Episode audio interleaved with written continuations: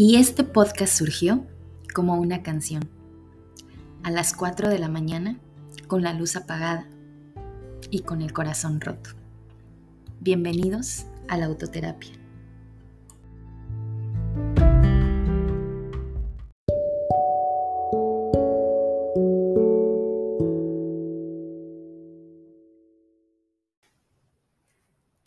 Hola, ¿qué tal?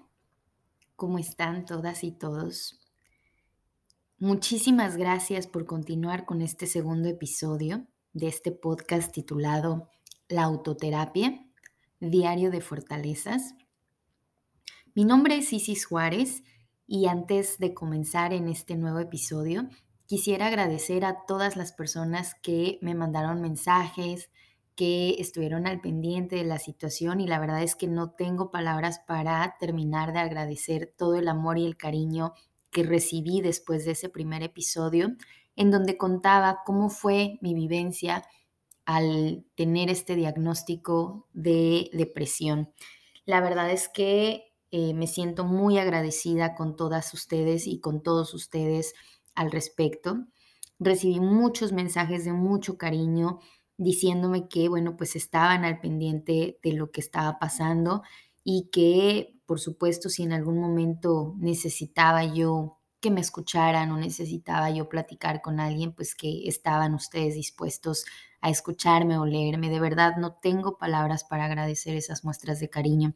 Y también recibí otros, otros mensajes, perdón, que, bueno, pues me decían justamente que se sentían identificadas e identificados con la situación que a mí me estaba, eh, se me estaba presentando al inicio de, mi enfermedad, eh, este desgane por hacer las cosas, sentir que todo el tiempo estás en, modo avión, ¿no? Terminas haciendo las cosas porque las tienes que hacer. Entonces, bueno, pues eh, lamento que, haya personas que se identifican con esa situación, pero justamente partir de eso y decirles, en primera que pues no están solos, no están solas, hay muchas personas a su alrededor que seguramente les tienen un montón de amor y un montón de cariño y que bueno, eh, desafortunadamente los seres humanos no hemos desarrollado esta capacidad de telepatía y creo que eso es algo que yo he aprendido a raíz de mi enfermedad, ¿no? Eh, la gente no sabe cómo estás y no sabe cómo te sientes si tú no hablas. Y creo que eso es, eso es algo que, es positivo de esto que me está pasando, ¿no?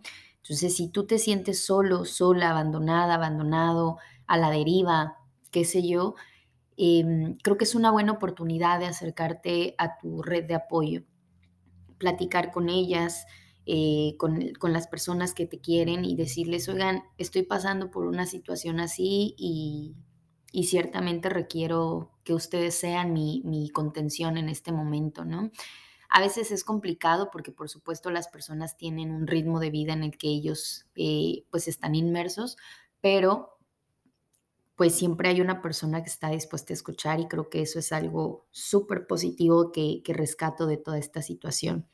Por otro lado, también, bueno, pues decirte que si te sentiste identificada o identificado con el primer episodio sobre cómo empecé yo a vivir mi depresión, em, pues hay que buscar ayuda em, con profesionales de la salud, ¿no?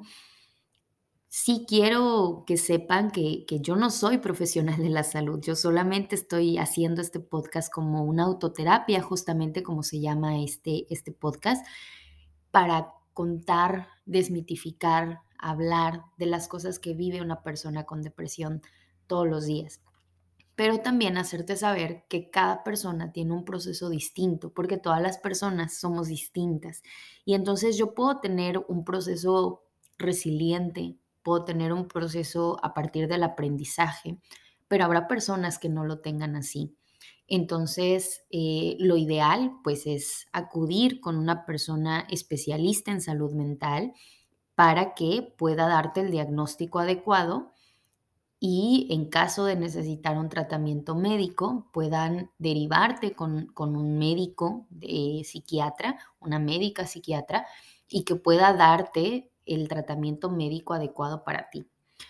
Em, creo que, algo que hacemos mal sobre todo en México, desconozco si en otros países, pero, pero en México hacemos mucho esto, la automedicación. Y bueno, pues no sé, no sé si, si, si están acostumbrados a la automedicación, pero el autodiagnosticarte depresión y autodiagnosticarte cualquier tipo de enfermedad, pues es delicado porque en realidad no tienes el conocimiento para ello, ¿no? Y requieres atención de una persona especialista. En mi caso, bueno, pues yo tomo el medicamento que se me asignó por parte de mi psiquiatra y eh, pues la idea es irlo dejando poco a poco, ¿no? Mi medicamento hace efecto aproximadamente 15 días después de haber iniciado el tratamiento. Ya llevo 18 días con mi tratamiento y por supuesto que me siento mucho mejor. Eh, hay una nivelación de, mis neurotransmisores que, bueno, pues permiten que, sea una persona funcional en estos momentos, ¿no? Hay días buenos, hay días malos. Debo decir que este fin de semana hubo una recaída, pero em, te ayuda a retomar varias actividades, ¿no? Entonces, este, este podcast quiero platicarte de la reactivación, ¿no? Mm, el medicamento, por supuesto que ayuda, porque, bueno, pues ayuda a nivelar todos estos elementos químicos que tu cerebro está produciendo a raíz de la enfermedad que estamos padeciendo, que en mi caso, bueno, pues es depresión y ansiedad, especialmente depresión, y pues el medicamento ayuda a nivelar todo esto. Pero también hay una serie de actividades que puedes hacer o que yo hago en mi caso, que pues me pueden resultar placenteras y de esa manera puedo tener una mejoría eh, en, en todo lo que hago, ¿no? Siempre he sido una persona que hace ejercicio. Toda mi vida he hecho ejercicio. Yo aprendí a nadar bien chiquitita y bueno, pues me dediqué a natación. Eh, dejé de nadar pues a un nivel de alto rendimiento hasta hace unos, no sé, seis años quizás. Y de ahí, bueno, pues la alberca es, es mi, mi lugar seguro. Pero también he hecho fisicoculturismo, me gusta ir al gimnasio, no me gusta correr, pero a veces lo hago. Em, y lo que he estado haciendo es retomar rutinas. Yo creo que eso ha sido clave en todo este proceso. Eh, antes de, mi diagnóstico yo solía ir al gimnasio por lo menos hora y media o dos horas.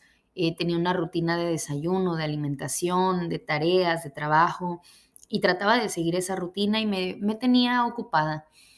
Cuando empiezo a tener estos síntomas de mi depresión, bueno, pues todo eso lo empiezo, algunas cosas las empiezo a dejar, entre ellas el ejercicio, y algunas otras las hago porque pues, no, no, tenía otra opción, ¿no? Tenía que comer, bueno, pues entonces tenía que cocinar, siendo que cocinar es una actividad que disfruto mucho. Eh, tenía que dormir, pero pues vaya, no, no tenía yo descanso. Tenía que bañarme, pero pues porque tenía que salir a la universidad y, había que tener eh, limpieza, ¿no? Entonces, em, creo que cuando empiezo a, tener los primeros síntomas de mi enfermedad, todas estas cosas las hacía como, como una rutina eh, sin ningún objetivo, ¿no? Y entonces, a partir de la, de la semana pasada, comienzo a retomar otras actividades, entre ellas pues el ejercicio. Eh, empecé a ir al gimnasio, a lo mejor no voy diario porque de pronto pues hay días malos en los que la flojera o, el desgane me rebasan, pero procuro ir todos los días al, gimnasio por las mañanas. Eh, han cambiado mis hábitos alimenticios, como decía en el primer episodio, yo perdí entre 8 y 10 kilos en, este proceso y bueno, pues tengo que retomar algunos hábitos alimenticios. Em, mi rutina era en la mañana desayunar café, pan tostado, fruta picada con yogur, eh, regresar del gimnasio y comer proteína, pues eh, huevos con, con, espinaca, con champiñones y agua natural. Para la tarde, bueno, cocinada algunas cosas, eh, bisteces, pechuga, lo que fuera, con verduras, me gustan mucho las verduras. Em, quizá para, para, media tarde estaba yo comiendo algún snack, una fruta, eh, no sé, algo que se me antojara. Y al momento de ir a descansar, pues era café, me gusta mucho el café. Y pues a lo mejor cereal o, pan tostado nuevamente, o sincronizada, sándwich, no sé, algo para, para dormir bien. Pero pues con el, con el inicio de mi enfermedad, todos estos, eh, estos hábitos alimenticios los empecé a dejar, comía yo una o dos veces al día, si es que me daba apetito. Si no me daba apetito, pues podía yo pasar el día únicamente con una taza de café.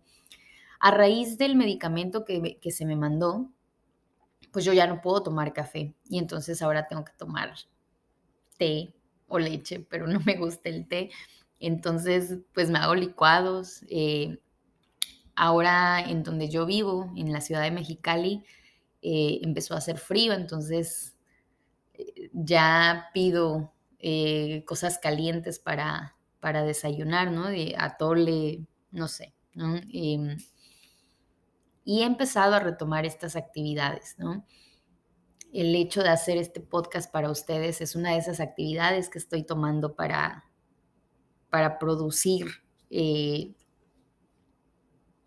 pues momentos de placer o momentos, eh, no puedo decirles de felicidad porque en realidad no me, no me siento feliz, no miento, pero pues es una manera de distraerte, de, estar pensando en otras cosas que no sean esas cosas por las que te llevaron a la depresión o a la ansiedad, ¿no?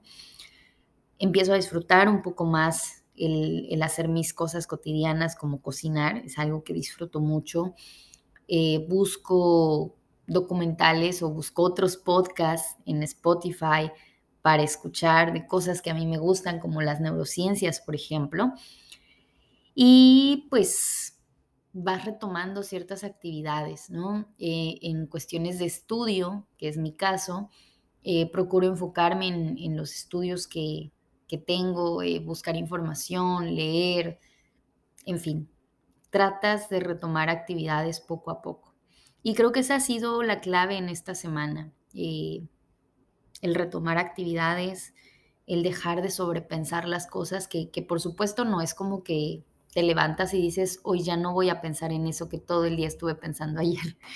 Pero en el momento en el que viene uno de estos pensamientos constantes, que una amiga me dice que se llama pensamientos rumeantes, eh, cuando llega uno de estos pensamientos, bueno, trato de, de decir, ok, esto no lo necesito pensar ahora, vamos a hacer otra cosa. Y de esa manera trato de enfocarme en otras cosas. Y bueno, una, una tercera cosa quizá que estoy haciendo que disfruto mucho es cantar. Eh, me ha dado por escuchar mucha música, me ha dado por cantar. El cantar libera endorfinas, entonces no importa si lo haces mal, en la regadera puedes cantar, en lo que estás haciendo alguna actividad de limpieza en casa, tratar de, de cantar, de escuchar la música que te gusta, pero tampoco te sabotees, ¿sabes? Y yo sé que, te sientes triste porque me pasa y quieres escuchar la música más triste que encuentre Spotify. Pero se vale hacer un esfuerzo por decir, hoy no voy a escuchar a esta persona porque esta cantante o este cantante tiene unas canciones bien dolorosas. Y pon esa música que te pone de buenas, ¿no? Eh, pon esa música que te pone a cantar. Y eso es algo que he hecho recientemente y ha sido medicina para el corazón. Entonces, todos los días trata de buscar una actividad o trata de buscar algo que en lo que encuentres placer. Eh, por supuesto, un placer para ti que no, que no implique displacer para otra persona, ¿no? Entonces, no sé, si te gusta pintar, si te gusta dibujar, si te gusta, en mi caso me gusta hacer ejercicios de estadística, entonces, cuando empiezo con pensamientos que me puedan detonar ansiedad, la mejor manera de distraerme es hacer ejercicios de estadística, porque de esa manera estoy concentrada en a ver cuánto vale el valor crítico de Z según la tabla de T de Student, etc. Y entonces todo el tiempo estoy pensando en ese momento en que tengo que resolver ese ejercicio.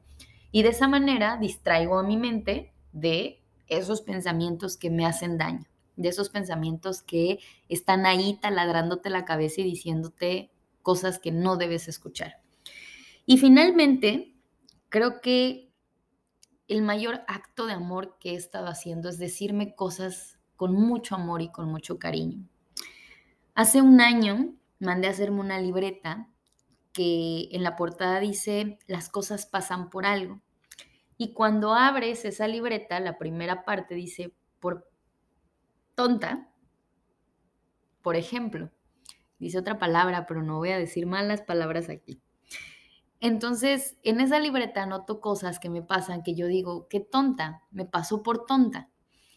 Pero esta, esta semana tomé esa libreta y dije, no, Isis, ¿por qué te tienes que decir tonta? Tú no eres tonta. Tú no eres tonta. Y entonces haces este ejercicio de escribirte, mi caso, palabras con mucho amor y con mucho cariño. Y me escribí con mucho amor y con mucho cariño, que las cosas que me pasan no me pasan por tonta. Las cosas que me pasan me pasan porque doy mucho. Y doy mucho porque yo soy mucho. Y no está mal dar mucho, así soy. Y aunque la gente te diga no des mucho, Isis, tú sigue dando mucho. Porque tienes tanto para dar que siempre hay para los demás y para ti. Y entonces, cuando tú sientes, Isis, que estás dándole más a los demás, procura decir, espérate, te voy a quitar un poquito, porque si no me voy a quedar sin, sin algo para mí. Y entonces volver a pensar en ti, en lo que vales, en quién eres, en por qué te amas destacar esas cualidades físicas, intelectuales y emocionales que te hacen ser la persona única que eres. En mi caso, físicamente ver todos los días mis ojos preciosos frente al espejo es una dinámica de amor. El decirme tú eres mucho porque vales mucho es una dinámica de amor. Y el todos los días estar dándote estas palabras de amor y cariño, créanme, hace la diferencia. Pues bueno, este fue nuestro segundo episodio de la autoterapia y hoy te conté tres cosas de mi diario de fortalezas. Nos vemos el próximo martes, que tengan un excelente día y recuerda que no estás sola, no estás solo. Hay mucha gente a tu alrededor que te ama, que te quiere, que te acepta como eres. Pero primero, ámate, quiérete y acéptate tú, con todo el amor que te mereces.